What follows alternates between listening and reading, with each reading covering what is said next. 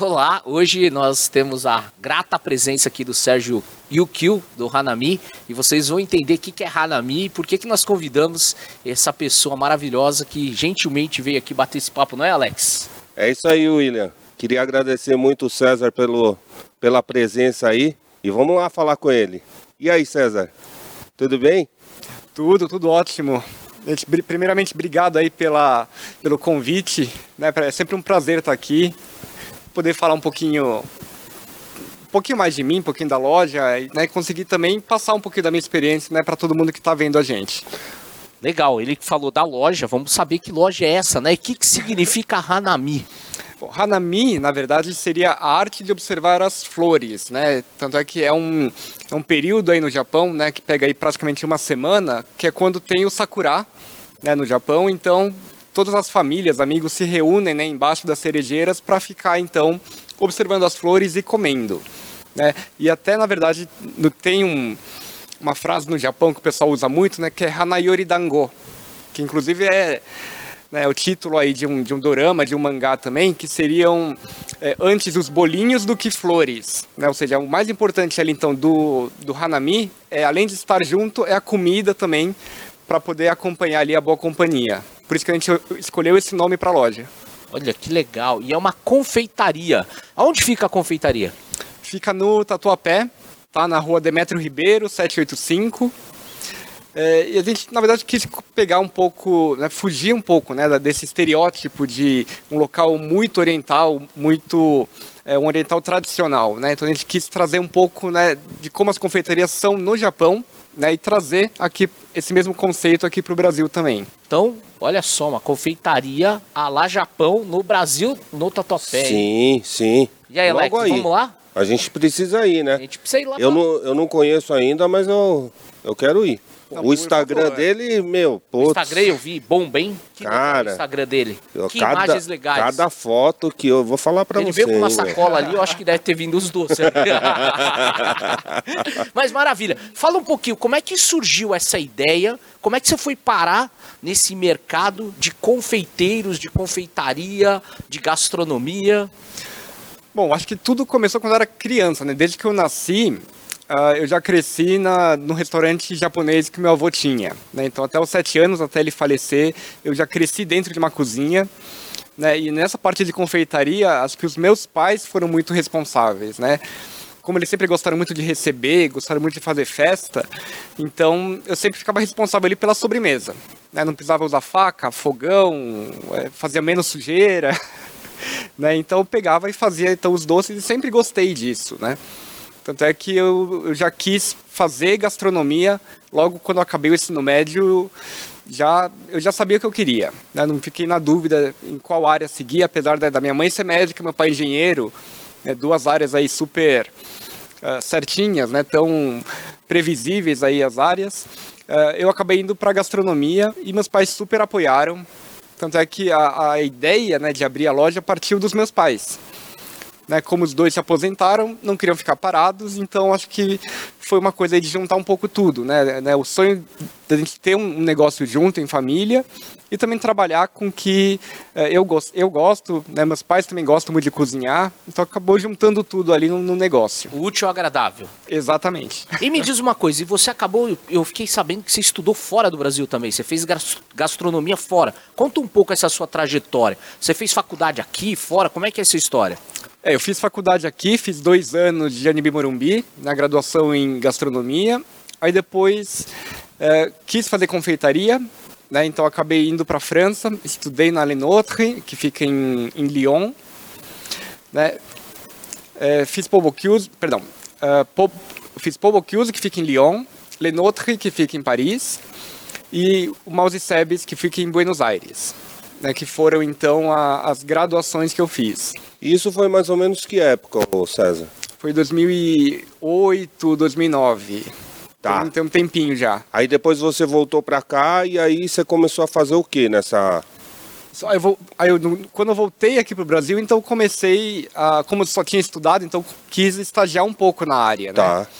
né? Então fiz um estágio no Dom, fiz estágio no, no Mani, que são restaurantes aí mais renomados. Né? E quando eu estagiei no La Brasserie, que era o antigo restaurante do Eric Jacan, é, tinha uma oportunidade de trabalhar na confeitaria lá. Então eu fiquei né, três meses na confeitaria e aí que foi quando realmente eu falei, não, é isso mesmo que eu quero, gostei de trabalhar na área. Né? E então fiz pós-graduação em eventos no Senac e no meu TCC, tá, uma das professoras que estava ali julgando na banca, é, era coordenadora de gastronomia do Senac. E a partir daí ela já me convidou para dar aula também no Senac. Caramba, que legal. Então já comecei Isso é, que ano? na área. Isso foi 2011, 2011, 2012. Tá. Né? E a partir daí, então, aí eu vi né, que gostei muito dessa parte acadêmica também. Tanto é que eu saí do Senac depois de três anos, fui para Nibi Morumbi, que foi onde eu me formei pela primeira vez. E junto com os meus ex-chefes, né? Então a gente montou junto né, a parte de pós-graduação em confeitaria. Caramba, que legal. Né? E aí hoje, mesmo eu saindo da Nimbi também, é, sempre quero continuar, né? Por isso que mesmo agora, nesse período de pandemia, a gente continuou fazendo lives, aulas online. Né? Acho que a, a educação, né, essa informação para as pessoas que estão ali uh, é fundamental. Né? Até a gente né, sempre acaba aprendendo muito ensinando. Então, e, e agora você tem a parte de, de, de é, aulas suas, né? Os cursos são seus, né? Isso, esses cursos são meus agora. Né? Então, a partir. Quando eu comecei a dar aula, na verdade, começou a surgir convite do Brasil todo. Né? Eu até me surpreendi da onde o pessoal me conhecia que surgiram convites. Né? No Brasil, já fui para Manaus, Belo Horizonte, Rio de Janeiro, uh, Curitiba, Porto Alegre, uh, todo o Nordeste. Né? E até mesmo fora do Brasil também. Né? Então, eu sempre dou aula no Japão, uh, Estados Unidos, Colômbia. Caramba, hein? Com a pandemia, agora que teve que dar uma parada, né? Não, não tem como. Sim. Mas a gente continuou fazendo lives também, mesmo para fora.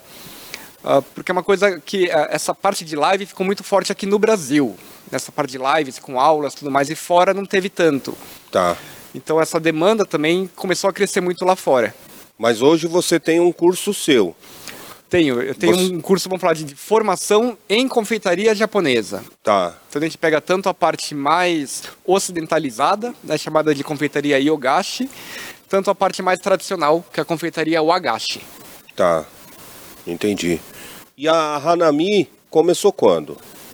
A A gente inaugurou em dezembro de 2019. É nova. Ah, é nova, né? Um pouco É antes da pandemia, então você. Foi, a gente ficou três meses aberto, quando começou a dar um, um boom de gente, aí veio a pandemia e pff, começou a cair. Que na realidade, entre aspas, né? Porque o mercado de delivery ele explodiu. É. Não é isso? E aí você aproveitou esse período da pandemia para estruturar e o teu produto hoje se vende automaticamente no online, é isso? Praticamente. Tanto é que a gente é, A força é no online. É, tem muita gente que vem na loja porque quer tirar foto, quer conhecer, enfim, mas no online hoje, é, mesmo com a loja aberta, é, representa aí pelo menos uns 60% da nossa venda. Caramba, 60% é grande, hein? É. É grande. E deixa eu te fazer uma pergunta com relação a você, como confeiteiro. Qual é o produto que você mais curte né, preparar? Chocolate. Chocolate. Tudo que é relacionado a chocolate você curte? Ou tem alguma peça específica, algum produto específico que você vende na loja que você fala, esse é o que eu tenho um carinho maior? É, o que eu tenho carinho maior na loja, né, eu acho que são é, a parte de wagashi mesmo. Né, O que, que é seja, o agache? Vamos falar aqui que né, é o agache. Né, o agashi são aqueles doces tradicionais, né, muito conhecidos como doce de feijão, moti. Né, muita gente tem preconceito ainda, mas é a parte que eu mais gosto de fazer, a parte que eu mais me orgulho em fazer, na verdade, porque eu aprendi a fazer esses wagashis com os meus avós. Né, não, tem, não fiz nenhum curso ah, especializado em wagashi, nem, nem no Japão. Eu ia fazer, na verdade, por quando a pandemia acabou cancelando, né, não deu para fazer mas é a parte que como é, é o que mais me lembra, né? Tanto a minha infância que eu comia muito e ajudava meus avós a fazerem, como também uma lembrança, né? Esse esse legado, né, da minha família que fica ali então em forma de doce. O agache, então. O agashi, E o outro nome é yogashi. yogashi. A diferença, o yogashi é os doces tradicionais. Não, o yogashi são os doces contemporâneos, né? Então seriam na verdade, né, é, vou falar, doces mundiais, né, principalmente com técnicas francesas, italianas, americanas, adaptadas para o paladar oriental. Então se tornam menos doces, mais leves e mais frescos. Tem algum nome de algum exemplo que você possa dar para quem está assistindo? Um, uh, cheesecake, né? A cheesecake, Cheesecake. americana, que ela tende a ser mais pesada, a japonesa ela é super leve. Até quem já viu aí vídeo no, no Facebook, enfim, uh, que tem aquele bolo que fica super molinho, parecendo gelatina, é essa cheesecake. Uh, bolo de morango, né? O, o strawberry shortcake, que é muito tradicional do Reino Unido. Que a massa, na verdade, usa o shortening, né? Que é um tipo de gordura. E no Japão eles trocaram por óleo, então também se torna muito mais leve. Né? E é o bolo símbolo do Natal no Japão. Ah, o bolo de morango? Bolo de morango. Que legal. Você gravou os nomes? O Agashi e o outro? Yogashi. Yogashi. e você, fala aí, e o Moyashi? O que, que é o Moyashi? Vixe, não. Vai, explica agora, agora pro telespectador. não, moyashi não tem nada a ver com doce. Não tem- Não, não, não é melhor não misturar. Se bem que doce e salgado combina muito, né? Eu uso muito, por exemplo, shoyu, miso Sério? para fazer Shoyu? os doces. Aonde que você coloca no doce? Só por curiosidade. Eu coloco no kuromitsu. né? O kuromitsu é um xarope de açúcar negro de, de Okinawa, que aí então para ele não ficar tão doce, eu uso o próprio shoyu pra gente ter um toquezinho salgado e quebrar um pouco do doce. Pô, que interessante, hein, cara? né? Chocolate com wasabi também, né? Que tem aquela combinação clássica, chocolate com pimenta. A gente trocou pro wasabi. E fica bom a combina- com- combinação. Muito bom. Muito bom. Nossa. Caramba. Eu é, sou, eu fiquei sou fã de curioso. wasabi, hein? Eu, maionese de wasabi, eu sou fã. Já, já experimentou maionese Não, com wasabi? não. Você não conhece nada, hein, Alex? Esses dias Você eu é um caipira mesmo. Esses- Eu vou levar você para uns lugares diferentes. Não, precisa, viu? Tem que pagar também, viu? Esses dias eu experimentei o Doritos de, de wasabi, não, Você não gostou? não achei legal, não. Mas você também é fresco para comer, né? Não, não sou. Você é enjoadinho. Não. Você é enjoadinho. Mas de doce eu como tudo. É que ele foi cri- criado pela avó, É. então ele não come Empinava coisa, pipa no, no apartamento. É, pô. ele brincava na, de cavalinho, sabe? No Aham. sofá, na cabeceira do sofá. é, esse é o Alex. Eu fui criado pela minha avó também, mas não sou assim. Não é, né? Você vê que Você não empinava pipa no apartamento? Não. Não. Cara, é, Eu é andava de carrinho de rolemã na rua. O cortante era o ventilador de teto dele. Mas voltando aos doces, né? Me conta assim, hoje, tradicionalmente, assim, a demanda maior é o quê? Pedaço de doce, é bolo inteiro? O que que realmente, assim, tem uma demanda, uma procura maior lá na Hanami? A gente trabalha com duas frentes de delivery, né? Então a gente tem eh, trabalha com aplicativo de entrega, com o iFood. Né? No iFood costumam sair mais doces individuais, né? Então uma, uma fatia de bolo, ah, um sucream, né? Enfim, e tem o, a gente criou o nosso próprio aplicativo, nosso próprio site também para a pessoa pegar e fazer encomenda. No nosso site já saem mais produtos inteiros, que a pessoa tem a possibilidade, né, de fazer um agendamento é, de data, de horário, né, já deixa pago. Então, normalmente o pessoal pede muito pro final de semana bolo inteiro, tortas inteiras, né, para alguma comemoração, enfim. E, e qual que é a região que você entrega lá? O... Qual, qual é o raio de alcance? Putz, é quase São Paulo todo. Tá, apesar de a gente estar no Tatuapé, né, a gente Bom, primeiro que eu acho que como a gente fala muito né, no, no Japão, né, em manter as tradições, em manter as raízes, né, é, como eu nasci, fui criado ali no bairro, então eu quis montar lá também. Sim. né, não quis fugir muito de lá.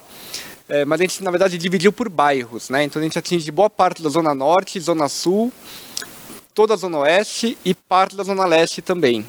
Caramba. Então, tipo, aqui você entregaria. Sim, sim, a gente entrega aqui.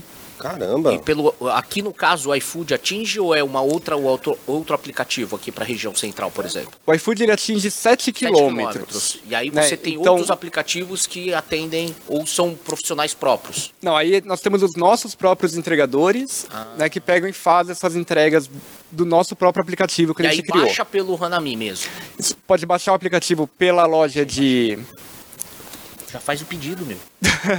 Não, eu vou esperar. ele tá aqui. Ele Passa tá o teu aqui. cartão, meu. Passa o cartão aí, meu. Ele tá aqui, a gente vai pedir direto pra ele. acabando aqui, aí já pego, já anoto, já já Olha lá, olha lá. Viu? Esse Alex é ligeiro, né?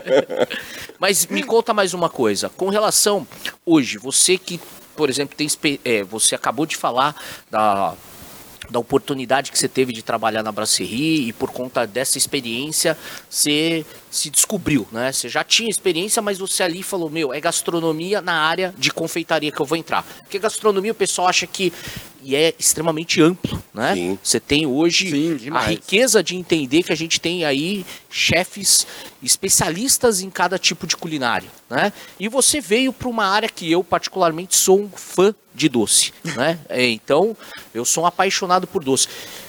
Como é que é a sua relação com os restaurantes? Você tem parceiros? Você tem restaurantes que contratam o seu serviço? Conta um pouco essa história e como é que funciona isso nos bastidores da gastronomia, principalmente para quem está pensando em casa montar uma confeitaria é. ou começar a trabalhar. Como é que é essa relação? Olha, eu vou falar que normalmente chefe de cozinha, eles costumam fugir de sobremesa. Né? O terror deles é sobremesa.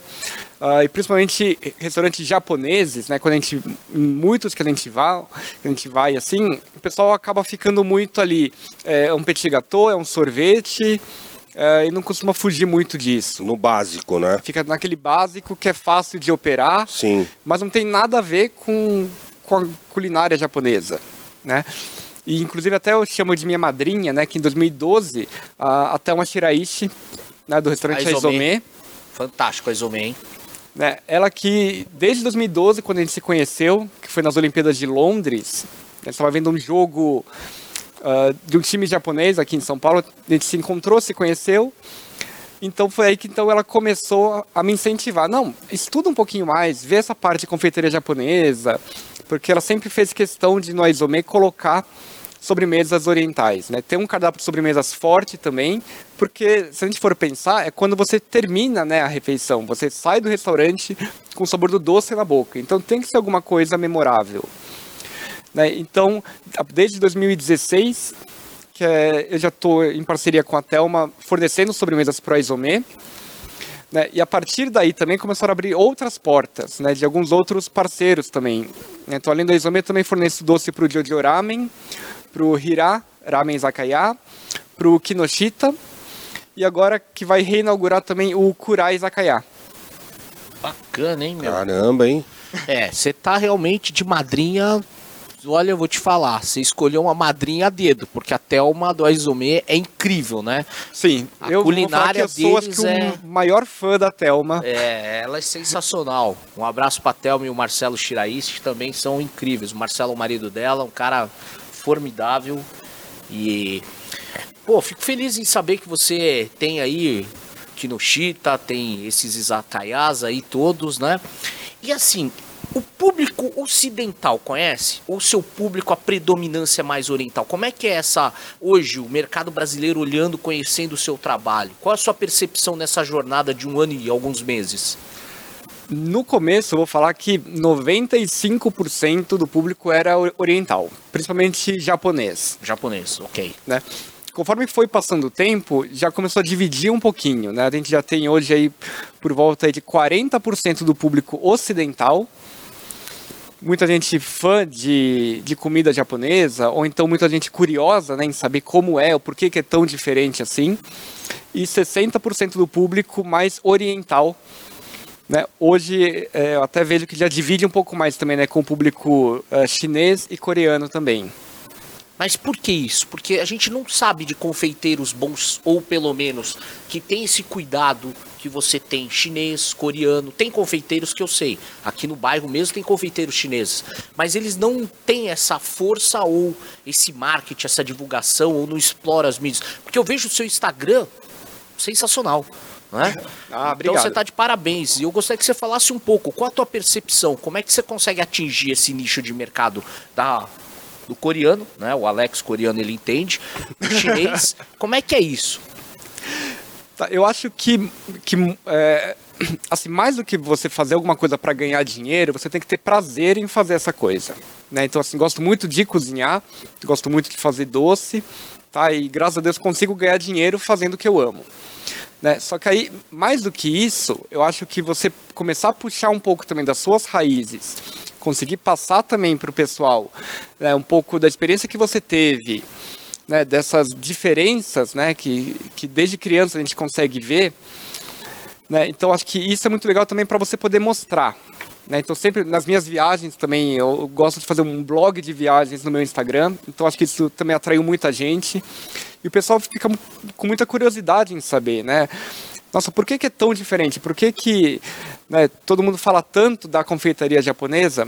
Tudo bem que né, tem Olimpíadas esse ano, é, mas o mundo inteiro está buscando hoje uma alimentação um pouco mais saudável. O Japão sempre foi referência nessa alimentação mais saudável.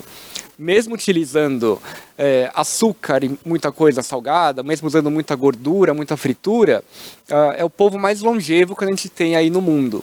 Né, então, como que né, na, na alimentação basicamente, eles conseguem atingir isso. Então, isso também está muito em alta, não só aqui uh, no Brasil, mas no mundo inteiro. Né? A gente vê é, é, chefes franceses utilizando ingredientes japoneses também, que boa parte do mundo não conhece, uh, alguma técnica japonesa também, uh, transformando isso né, para um outro doce mais tradicional, porque ajuda no preparo, ele tem aí um, um resultado final mais legal. Né? E o Japão ele está muito em alta, né, por conta disso também. Bom, é, na verdade, assim, eu, eu fico acompanhando o César também lá no Instagram, cara, e ele, meu, é, ele é bom, entendeu? Então ele tá toda hora fazendo stories lá, mostrando os doces, falando sobre o, o, os cursos, dando dicas, e, meu, então é muito enriquecedor, né? principalmente para quem gosta. Mesmo para quem assim não, não é bom, muito bom na cozinha, assim que nem eu, né? É, se interessa por quê? Porque doce é um negócio muito legal, né? E o, o grande lance do doce japonês é o fato dele não ser tão doce. Então você pega, por exemplo, o chocolate do Japão, nossa, ele é muito bom. Você consegue comer é, a barra inteira a barra inteira, porque, meu, ele não é muito doce, entendeu? Não é pesado, né? Então isso faz uma grande diferença. Eu mesmo, eu não sou muito fã de doce, né? Então, assim, bolo, às vezes eu vou, eu pego um pedaço, se tiver muito doce, eu já não consigo comer, né? Mas os doces do Japão, eles são muito bons. Então... São bonitos. É. E você come com os olhos, porque eu vejo Exatamente. aqueles doces né, que vocês preparam pelas imagens, eu não fui ainda e vou lá. Mas eu vejo que é extremamente convidativo. Sim, você já olha, você já quer, né? É, no Japão tem muito dessa questão de, de imagem, né? Ou seja, a primeira pessoa tem que comer com os olhos, né? Que na verdade é um dos princípios do agashi. Né? O agashi, tanto é que ele é considerado não só uh, uma comida, mas também uma arte dos cinco sentidos ele tem que ser bonito, ele tem que estar tá, né, tá com um aroma agradável, um sabor também muito bom. É, na visão dele, né, tem que estar tá ali uh, perfeito, até no, na audição também. Né, eles falam que, que, que, ele tem que ter textura, tem que, você tem que conseguir escutar o próprio doce quando você come ele. Olha só. Caramba, isso eu não sabia. É, você vê os detalhes. Tipo a crocância. Todos os sentidos, né? Sim. Sim, até mesmo o, o, tato também, né? Você pegar o doce, como você vai comer. É, normalmente ele é muito utilizado em cerimônia do chá. Né? Então Sim. você pega o doce na mão também para comer. Então isso tudo é, é, muito importante na construção de alguma sobremesa.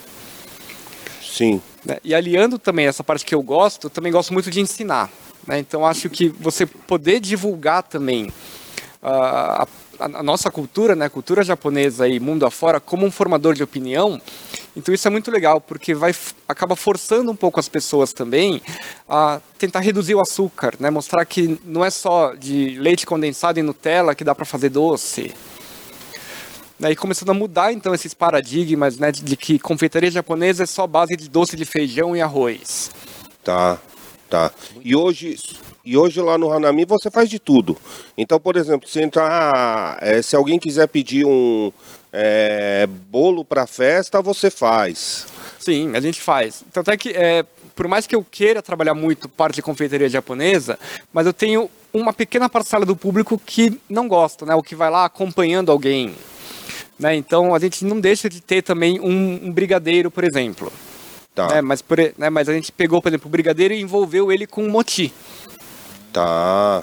Né? Então, para sempre tentar dar algum toque japonês. Né? Ou então tem um bolo com doce de leite, mas a gente colocou uh, shogar, né? gengibre, para aromatizar também. Então sempre Dá tentando liga, doce de leite com.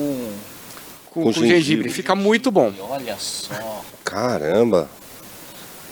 Joga Ai- na boca. Então, dá, dá uma curiosidade, Ah, né? Dá curiosidade. De, Como ele de... falou do wasabi, né? É, porque não dá pra imaginar, né? Um... Não dá pra imaginar. Você não testaria na sua casa colocar o wasabi no doce. Não, não, não, não dá pra pensar, né, num negócio desse. Mesmo o wasabi, mesmo o gengibre. Cara, que legal. Mas e isso tudo você é, é no bolo? Ou tem do- algum doce específico que você faz? Não, e isso tudo em, em um mesmo bolo. Né? Então, a gente Ah. com- né? então é muito legal. Até, por exemplo, pão de mel, né? Que é Ah. um doce muito tradicional aqui no. Todo mundo conhece no Brasil. A gente usa citime ao invés de especiarias para saborizar. Então pegou, né, ali, né? O, né, a- eh, né, o mix de especiarias japonês também para fazer o pão de mel. Tá. né, até o formato, né? A gente faz o pão de mel no formato de um sakura, né, de uma flor de Caramba, cerejeira. Que legal. Sakura é flor de cerejeira, tá? É. Você que tá assistindo aí. Ah, tá sabendo, hein? Pô, Porque lembra muito também o próprio nome da, da loja. Ah, Hanami. Hanami. Tem a ver. Tem tudo a ver. Tudo a ver. E curiosidades, assim, coisas, fatos que acontecem para quem quer montar uma confeitaria, acha que é só ir lá, preparar, vender e faturar.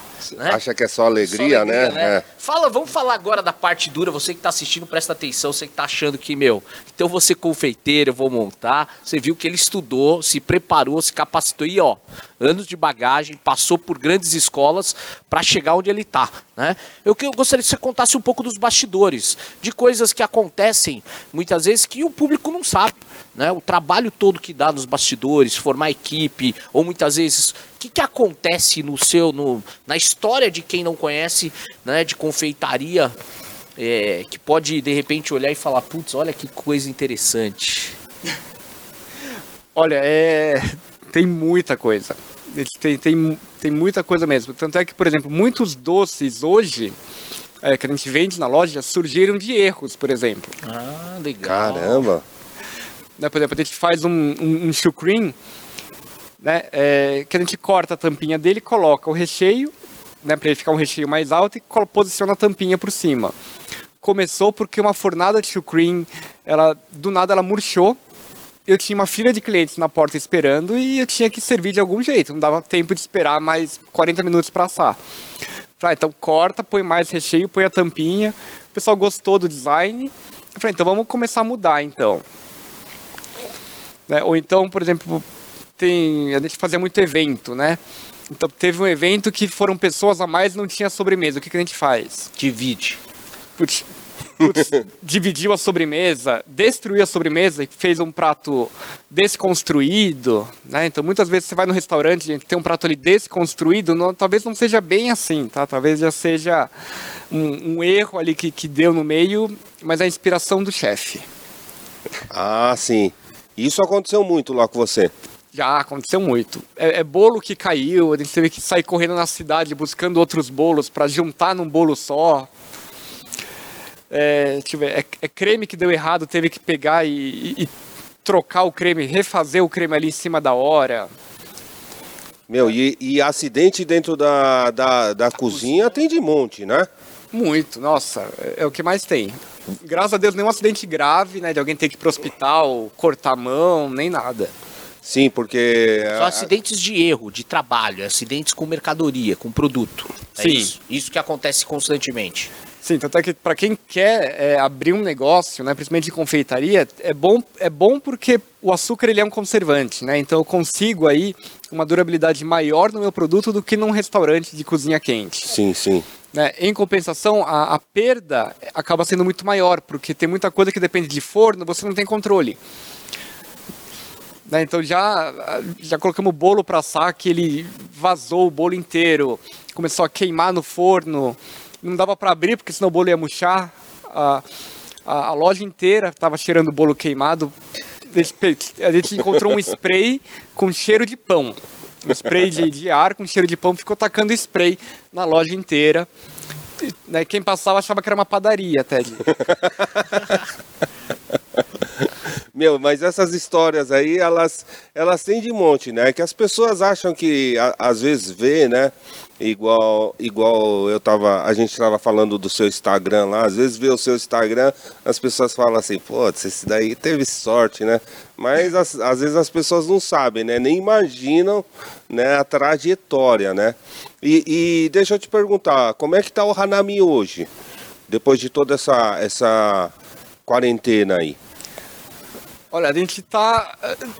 A gente está, vamos falar, vivendo dia após dia, né? A gente está fazendo um planejamento semanal do que vai fazer, né? Mas está com esse negócio de, de quarentena, abre, fecha, né? Karate Kid, né? Tira casaco, coloca casaco. É, a gente está preferindo não fazer nenhum plano muito para frente, né? Tanto Tá. é que esse ano a gente queria abrir uma segunda unidade, queria trabalhar com, né, abrir uma uma outra empresa menor, só focada em Shukrin, e a gente pausou, a gente falou, não, vamos esperar e vendo aí semana após semana como que vai, como que vai ficando, né? Porque não adianta a gente querer crescer, né, e na verdade acabar expondo outras pessoas ao risco também, né? A gente sabe Sim. que é um mal necessário, vou regredir para a fase vermelha, né? Então agora é focar realmente muito no delivery, né? Realmente tentar fazer as pessoas ficarem em casa mesmo e a gente leva o doce para elas. Você falou umas duas vezes do Chucrim. É o carro-chefe hoje, tem uma procura de grande, porque eu sou fã. Eu É o- adoro. Eu também. É, O chucrim hoje é o nosso carro-chefe, né? Tanto é que é por dia, durante a semana, a gente vende por volta aí de 120 a 150 chus. Final de semana chega a 300. Nossa. Nossa. E, e final de semana que você fala é assim, vo- vocês estão funcionando todos os dias lá? A gente está fazendo sábado, né, normal para atendimento, e domingo somente retirada ou delivery. Tá, mas domingo fica aberto o dia inteiro. A gente está abrindo das 11 da manhã às 4 da tarde. Ah, tá. Tanto é que até para preservar os funcionários também, é, quem está indo de domingo é eu, meu pai, minha irmã, meu cunhado, minha tia. Cara, tá indo tá todo com- mundo da família ali no domingo. Né, porque tem uma demanda de clientes que querem um doce no, no domingo, né? E a gente estava deixando de atender esse público. Mas também a gente não quer também ah, sacrificar a equipe, né? Vamos falar assim, que está com a gente ali desde o começo. Né? Então a gente falou, não, fica domingo, deixa tudo pronto, domingo a gente pega, vem, né? E para fazer então as entregas e, e ficar ali. E domingo também é que, na verdade, tipo, esse tipo de doce na geladeira, ele perde a qualidade. Eu, pelo menos, eu. Eu, pelo menos, eu, às vezes que eu como chucrim, é, tem que comer meio que na hora, né? Esse negócio de se levar pra casa, botar na geladeira pra comer depois, perde, não perde? Perde, perde, Perde, muito. né? Tanto é que até mesmo na loja, é, a pessoa agendou um pedido e vou lá retirar. Tem chucrim, a pessoa chegou, né, a gente pega, recheia o chucrim na hora para então embalar e dar para a pessoa. Uhum. Porque a gente não consegue manter ali a qualidade do produto por mais tempo. Você Ah, vê que eu sou um conhecedor. Tá sou, sabendo, ó, hein? Meu, você aprecia aí uma boa cachaça, eu conheço de chucrim pra comer. já, já, É pra comer, não de fazer. eu já fazer ia quem falar pra sabe- você ir lá. Não, quem faz é ele. Eu vou lá pra apreciar, pra falar, ó, é bom. É bom ou não é?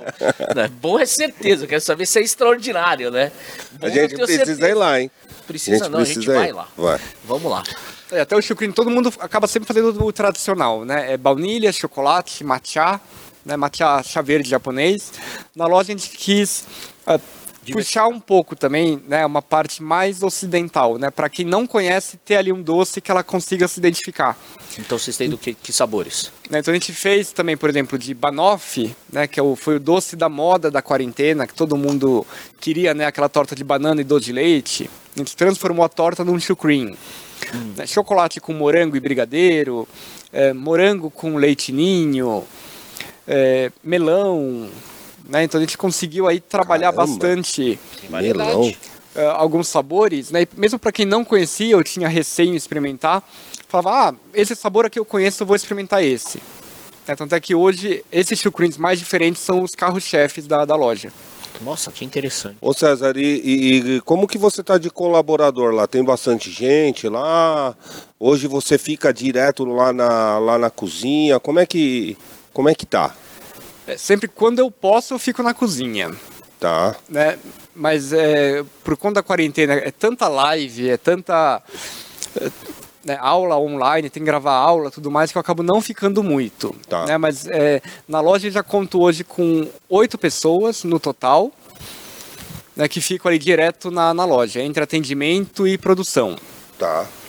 E, e desses oito, assim, você não tá contando família, né? Seus pais. Não, não, aí sem, sem contar a família. Tá. Né, o meu tio também, né, ele se aposentou, então eu falei, então vem trabalhar na loja também. Tá. Então hoje você tem é, é, esses, esses oito colaboradores que trabalham de segunda a sábado praticamente e nos domingos você que está tocando lá essa operação num horário mais reduzido, é isso? Isso. Aí fica eu e minha família aos domingos. Podem estar revezando o domingo também, né? Sim. Então domingo vou eu, outro domingo vai meu pai, a gente pega, vai revezando ali. É, porque é, é, é, eu imagino que seja um ritmo muito é, frenético, né? Cansativo, né? Eu fico vendo pelo seu Instagram, cansa só de ficar olhando, meu. Não, é, é cansativo mesmo. Mas assim, é, é, um, é, um, é um cansaço gostoso. Né? Porque quem querendo ou não, você acaba trabalhando, vamos falar, você tem o seu próprio negócio, você trabalha para você mesmo. Sim, né? Então você vai vendo o resultado, você vê, putz, eu tô cansado, mas tá valendo a pena. É um sim, hobby. sim. É É, que nem o nosso trabalho, é um hobby. é. A gente tá por prazer isso daqui, porque é gostoso. E a gente Sim. tem a oportunidade de conhecer, conectar, levar conteúdo, porque de repente tem uma pessoa que está assistindo, pode se tornar um aluno seu e virar um confeiteiro também, por que não? Sim. E não necessariamente vai ser seu concorrente, porque ele está de repente em outra cidade, ele está no interior de São Paulo, está no norte do Paraná, ele está no sul de Minas, que ele pode de repente preparar, ou para a família como você. E quantos jovens estão assistindo e estão falando, cara, olha, ele foi lá e realizou aquilo que ele quis. Mesmo tendo o pai né, engenheiro, a mãe médica, você foi lá para realizar o seu sonho. E seus pais, de uma maneira ou de outra, apoiaram e hoje são os maiores incentivadores, porque eles que, inclusive, incentivaram você a montar a tua confeitaria. Né? Incentivaram sim, no com primeiro momento de proporcionar para você poder fazer uma faculdade de gas- gastronomia aqui e fora do Brasil. Sim. Né? Isso é incrível. Hoje você tá com quantos anos, ô, ô César? Tô com 31. Aí, Caramba. novo, jovem. Novo demais, né? Meu, você tinha idade para ser pai dele, cara, Alex. Não, menos, Não, menos. menos. você tem. Você tá, é que você tá um pouco Tô com mais. você- 38. Você tá pintando o cabelo. É, a... A gente tem que falar dessa tintura aqui na pra, o público já mandou Não, eu tô... pergunta no, no Instagram. faz o merchan aí. Já faz o merchan da tinta. Não, Não, o, parece pessoal, o pessoal pergunta, mas isso daqui é segredo. Deixar platinado assim é difícil, cara. Difícil, É, platinado. o pessoal não acerta. É, né? né? não é fácil. Não, mas, pô, 31 tá novo Tá demais, novo, cara. tá novo. Né? Então, você, o- se parar pra pensar tudo que ele já conquistou, né, Na William? idade dele? É. Pô, É, sensacional. não, legal, legal, cara. É o que eu falei, eu, eu dei muita sorte, né? é, é, em- em- né, eu, mesmo quando jovem, né? Porque eu terminei o, o terceiro colegial com 16 anos, né? A minha primeira faculdade eu terminei com 18. É, eu já sabia o que eu queria, né? Então assim, eu acho que eu dei muita sorte, né? Tem- Eu sei que tem gente que que está ali no, no terceiro ano do ensino médio, está prestando vestibular E não sabe o que E tá por, por- por prestar, né? Porque não sabe muito o que quer. Eu tenho, tem gente que eu conheço que tem 50 anos que está trabalhando ali e Não tá feliz. não tá feliz, não sabe o que quer ainda da vida. Eu tenho muitas alunas também, né, que saíram de um, né, de um emprego estável, né, em uma empresa grande, é, tenho advogadas, médicas, né, que largaram tudo, falaram, não, quero fazer doce, porque aqui eu me descobri, eu quero fazer isso. E tem muitas aí que começaram já a abrir o próprio negócio, tem muitas que já começaram a crescer muito mais do que ficaria ali parado no emprego, infeliz. E o seu público hoje que procura os seus cursos, é a predominância maior, é masculino ou feminino? A maior parte feminina. Feminina. Em quanto tempo um profissional consegue se formar fazendo seus cursos? Em média. É, eu acho que assim, é, vamos falar, eu colocaria uns de três a seis meses se a pessoa ela conseguir estudar bem, sempre treinar, é, ela, ela consegue já começar o próprio negócio. A Páscoa mesmo agora, né, que tá, a gente está há pouco tempo da Páscoa, em um mês se a pessoa ela conseguir é, pegar as técnicas, fazer tudo certinho, fazer todo um planejamento antes, até para a Páscoa desse ano ela poder, ela, ela, ela conseguiria já vender alguma coisa, começar a formar uma clientela, né? Porque é, uma, é um trabalho de formiguinha, né? E vai se aprimorando. Não adianta você querer já vender ah, 20 mil reais em um mês que você não vai conseguir. Sim. Ou então você consegue, mas esses, né, os clientes que compraram esse dinheiro, às vezes, né, é, você perde os clientes depois, porque ou você fez um trabalho não tão bom e eles falaram, putz, não vale o preço, ou então você cobrou muito barato e aí você sempre vai ter os mesmos clientes, vai trabalhar muito, vai trocar dinheiro e não vai ter lucro. Sim, Né? Acho que essa parte do planejamento é mais importante do que a execução. sim. Ó, que legal. Fica a dica. Planejamento é tudo, a execução é importante, com certeza. Mas para o negócio aqui, fica a dica aí do nosso amigo, do César, que o planejamento é fundamental, não é isso? Com Porque certeza. muitas vezes ele tem um perfil executor. Ele é bom de execução, mas não faz nenhum trabalho e depois o custo dessa operação fica inviável, né?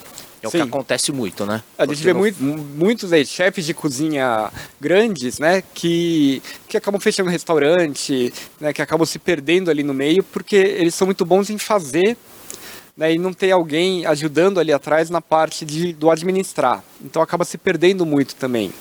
E, e você, nessa, nesse sentido, teve alguma ajuda? Como é que foi? Olha, foi tudo na, na raça mesmo. Na unha. Você Na- foi lá Já né, tomei sozinho? Muito, tomei muito calote já, já perdi muito dinheiro também. É, então, assim, a gente foi na raça, né? Nessa parte de administração, é, né, meu pai, por ser engenheiro, ele tinha uma noção básica, né? Mas muita coisa sempre foi na raça. Até, até hoje a gente está aprendendo muita coisa ainda com a loja. Tá. E, e- mas hoje quem cuida de tudo isso lá é você? Ou, ou tem alguém da, da sua família que está te ajudando nesse sentido? Como é que tá? Você tá ou, ou você consegue fazer as duas coisas, né? Cuidar da parte da, da execução e do, do administrativo? É, no começo a gente estava com, com uma pessoa que estava ajudando a gente no administrativo, compras, financeiro, né? É, enqu- enquanto eu pegava e e ficava treinando toda a equipe. Tá. Agora, como a equipe ela já está redondinha, já está andando sozinha, então aí eu, né, a gente acabou terminando né, esse contrato com, com essa pessoa, então a gente passou a cuidar mais dessa parte. Tá. E, o- e o seu Instagram, quem cuida é só você ou você tem alguém que te ajuda ali também? Ah, não, tem. Tem gente que me ajuda também, porque eu não ia conseguir ah, fazer tudo, né? Não ia Sim, ficar na sim. cozinha com celular, com, com, com, com tudo, né? Então, tenho, tenho a, a minha equipe de assessoria de imprensa, que então eles pegam e ficam cuidando né, das redes sociais, agenda de aula, né? Eles vão me dando uma super força aí para para conseguir deixar tudo certinho. E agora você está com algum curso ativo?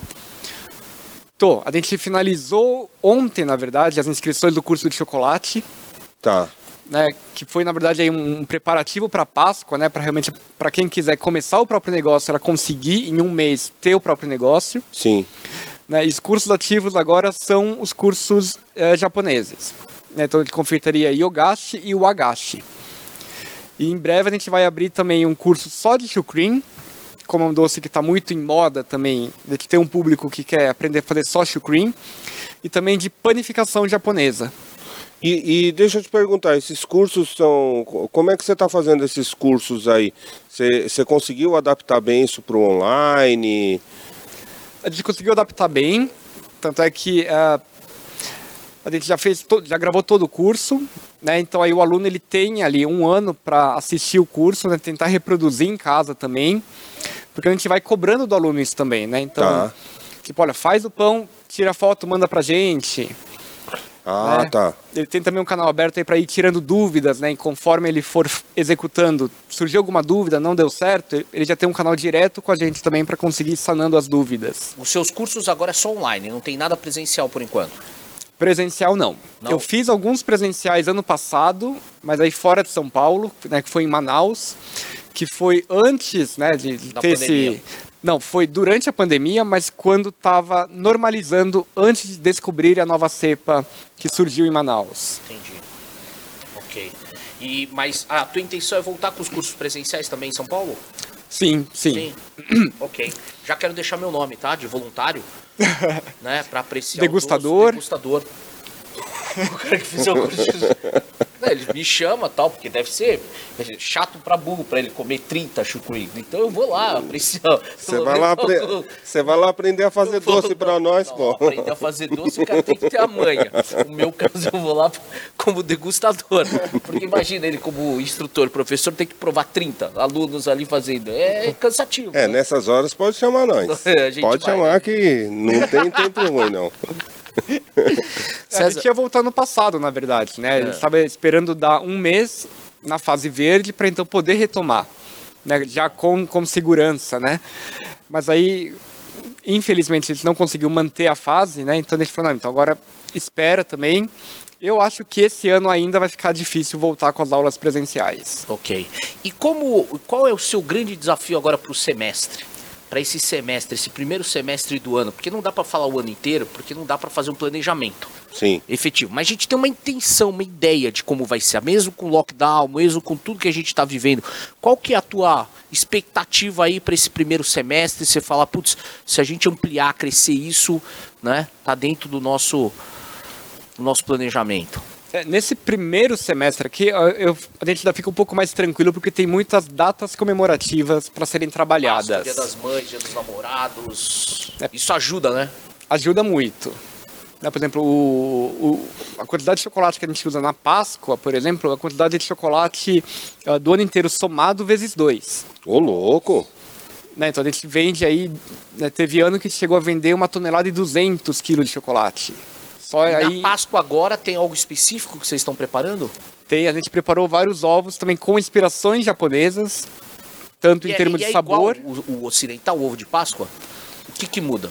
É, a gente, eu trabalho muito mais com chocolate amargo, tá? Então também já ajuda a quebrar um pouco do dulçor. O pessoal prefere muito mais ao leite também, né? E os próprios sabores orientais também que a gente está trabalhando, né? Matcha, que tem já um, um amargor maior, yuzu, que tem uma acidez, uh, kinako, né? Que ele já tem o próprio açúcar dele, né? Então eu já consigo trabalhar muito sem precisar colocar mais açúcar, sem precisar colocar leite condensado. Trufa, você também trabalha com chocolate trufado, alguma coisa desse gênero? Também, também. Tanto é que É? a gente montou aí um, um ovo cheio de mini trufas com os sabores orientais também. Caramba. Esse meu presente, já sabe, hein, Alex? o pra Páscoa, brother, hein, meu? Páscoa é pra criança. É, de um, um quilo, você já deixa o pedido pro Alex, ele só debita no cartão dele. tá bom? Não trouxe doce, mas a maquininha eu A trouxe. maquininha tá? ele- Esse César tá ligeiro. Ele já- O cara não traz doce, mas traz a máquina. pedido dele, a máquina tá aí. O cara já veio tirar Já veio, pedido já mesmo. veio. Você ia fazer a pergunta. Pergunta lá que você queria fazer, do tamanho do ovo de Páscoa, se japonês é menor. Não, Tá não, bom, não, Você vai não, perguntar. não. Tamanho, padrão. Não, não, não, não, não, não me interessa mais saber de ovo de Páscoa, não. Você, você já quer de um quilo, pô? O cara não quilo, né? brincar, velho.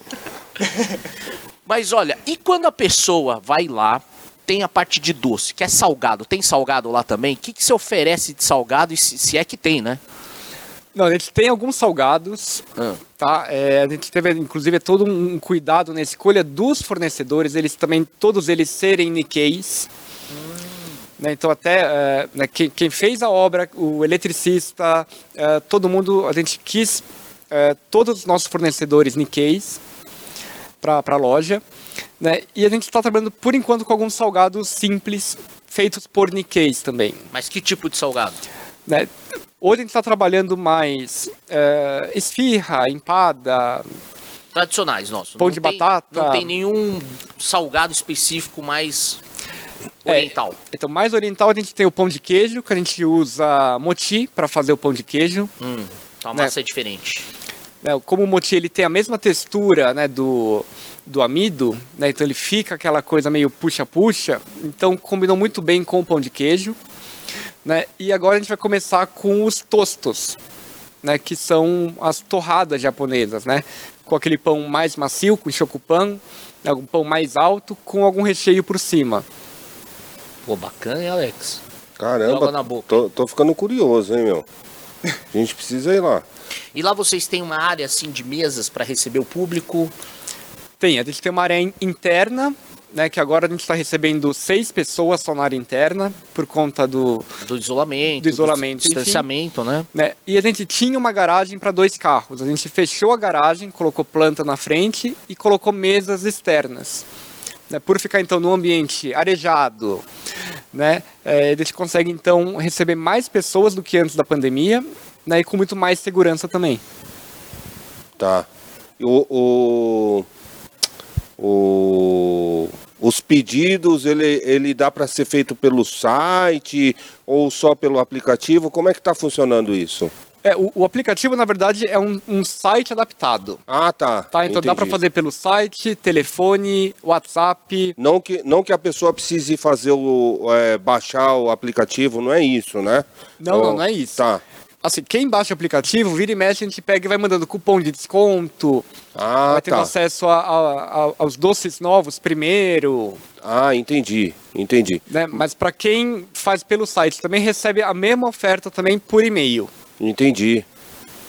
Entendi. Pô, eu- eu não, eu tô perguntando isso porque a gente já vai ter, né, mais uma mais uma quarentena aí, uma fase vermelha e provavelmente não vai poder estar aberto, né? Só vai estar valendo mesmo o delivery. Então, provavelmente a gente vai ter que pedir, viu, William? A gente vai ter que pedir. Mas como ele entrega aqui, já Já- já, dá uma tranquilidade, né? Você já baixou o Sim. aplicativo, cara de pau? Não, eu vou pedir para ele depois. A maquininha já. Já daí a maquininha, o cartão vai cantar já já. É, uma, até uma curiosidade nessa questão de fase vermelha, é, confeitaria e padaria sempre andam muito juntas, né? Tanto é que o sindicato, por exemplo, né, é o mesmo. No papel a gente poderia abrir, sem Ah, problema, é? porque estamos também considerados como padaria. Né? Mas foi uma opção nossa não abrir também, em respeito a- aos outros restaurantes, aos outros estabelecimentos também. Tá. né? É, e também porque eu acho que realmente é, é, a gente precisa ter essa responsabilidade, né? De, de ter que cuidar um pouco também dos nossos clientes. Sim. Porque se eles ficarem doentes, eles não vão comprar. Sim. É o né? respeito, né? Do coletivo, né? Exatamente. É pro todo. Como agora a gente está aqui sem máscara, mas daqui a pouquinho, com o distanciamento, eu e o Alex a gente faz o teste com certa frequência, então a gente tem essa liberdade, né? E, mas a gente tem todos os cuidados e fico feliz de saber que vocês têm essa Eu fiz o teste semana passada, porque eu tava. né, como a gente entra em contato muito com pessoas ali na loja, né? E minha avó, né, minha avó paterna é a única avó viva, né? Então a gente estava fazendo o teste aí todo mês para enfim, para proteger ela também, nos proteger, né? Eu não aguento mais enfiar aquele palitinho no nariz. Nossa, é chato, hein? Esse Nossa. PCR eu já fiz alguns, eu já fiz PCR, sorologia, aquele teste de, de, de farmácia, né? Que é o mais simples, teoricamente, mas funciona também, porque todos, é, mas é, é, É, o PCR do nariz é, ele é o é pior. mais hein? chatinho, É. né? Dói, né? Incomoda. Meu filho fez também.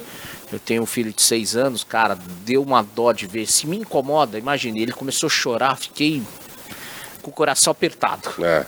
É, Não, imagina, é, é, pra gente já é ruim, imagina pra criança, né? é verdade. Mas vamos Então, falar de coisa boa, vamos falar vamos. de doce, vamos falar do Hanami. Afinal de contas, o Hanami ele tem aí um pouco mais de um ano de história, né? Uma história linda. Tá certo? Se você gostou, deixa a sua pergunta, o seu like. A gente faz questão depois de encaminhar. E segue também os contatos aí no descritivo, né, Alex? É, colocar o- vamos colocar tudo aí, os contatos do César, o Instagram dele que Fala o bomba teu lá. Instagram, fala o teu Instagram. No Instagram, César Yukio. César Yukio, só. César com S, César com S. com S. E, o- e o Hanami também tem Instagram. Hanami também. É arroba Hanami Confeitaria. E para saber das aulas, Para saber das você aulas, vende por alguma plataforma? vendo pela, pela, pela Food Web, tá? Food Web. mas tem no meu site também, que é cesaryukio.com.br. Yukio, para quem não sabe, é com Y, né? É isso? Isso, Y, U, K-I-O. U, K, I, O. Legal, Ok. Yukio. Pô, é isso aí. Pô, queria agradecer aí o César pela presença aí. Pô, foi legal pra caramba. Saber que tem alguém aí que tá é, é, fazendo um trabalho tão bacana, né? Ultrapassou diversos. é, di- é, diversas, como é que fala? É, adversidades aí, né? Muitas dificuldades, né? É, então, porra, fico feliz aí por você estar aqui Jovem Contando- empreendedor, né? contando essa história. 31 anos, baita confeiteiro, tá aí nas melhores casas. Além É, do eu- Hanami, você vai no Jojo Lamen, o doce Sim. Você vai no Kinoshita, também doce dele. você Caramba, vai meu. no Aizome. Então você tá hoje bem Só- credenciado, referenciado Só lugar também. top. Só lugar top, cara. Só lugar top. Parabéns, meu. Parabéns mesmo. É, eu sempre quis fornecer também para os restaurantes que eu gosto, que eu gosto muito do cardápio, que eu tenho ali um, um- um contato também. Né? Então por isso que a gente e acabou calhando né, em ser aí, se a gente for ver, os melhores restaurantes de São Paulo. Sim. Né, Da então- culinária japonesa. Sensacional. O, o William, ele, ele tem até fã, cara. Quem? A irmã da Célia é fã dele, meu. É mesmo? É. Aqui fez o treinamento, a, a Cessi. É. O apelido, dele é, é- apelido dela é Cessi. Ela chama Cecília. Depois eu vou até gravar um, um, um vídeo seu no, pra postar no Instagram que ela vai Tiete. feliz. É. Tiete. Então, e ela, e ela fez gastronomia também, tudo isso. E outro dia que, é, que eu e o César participamos de uma live aí pra falar ó, como que a gente é, tava ultrapassando a pandemia na ocasião, né? Isso deve fazer. Quando foi? Foi ano passado, né? Foi ano passado, foi acho Dois- que outubro. É, Acho que outubro, setembro, novembro- outubro, por aí. Por aí. E aí ela comentou, ela falou assim, pô, o César, ele é muito legal, pô, ele sabe tudo de doce, não sei o quê. Falei, caramba, lá, o César já tem fã, meu. Tá vendo, César? Cara, É isso aí. Mas obrigado. Deixar suas considerações finais. A gente chega no. Você viu que o papo andou rápido, né? rapidinho, Já passamos aqui Passamos uma hora já e passou voando. voando, né? voando. Pô, então, César, obrigado aí, meu. Se quiser deixar algum recado aí, meu, pro pessoal, fica à vontade. Bom, gente, muito obrigado então pela audiência.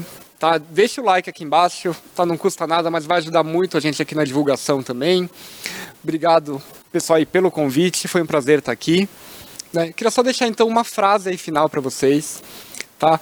Que assim, a- as nossas escolhas, tá? A gente tem sempre 50% de chance de dar certo ou 50% de chance de dar errado. Tá? O destino tem pouca coisa a ver com isso.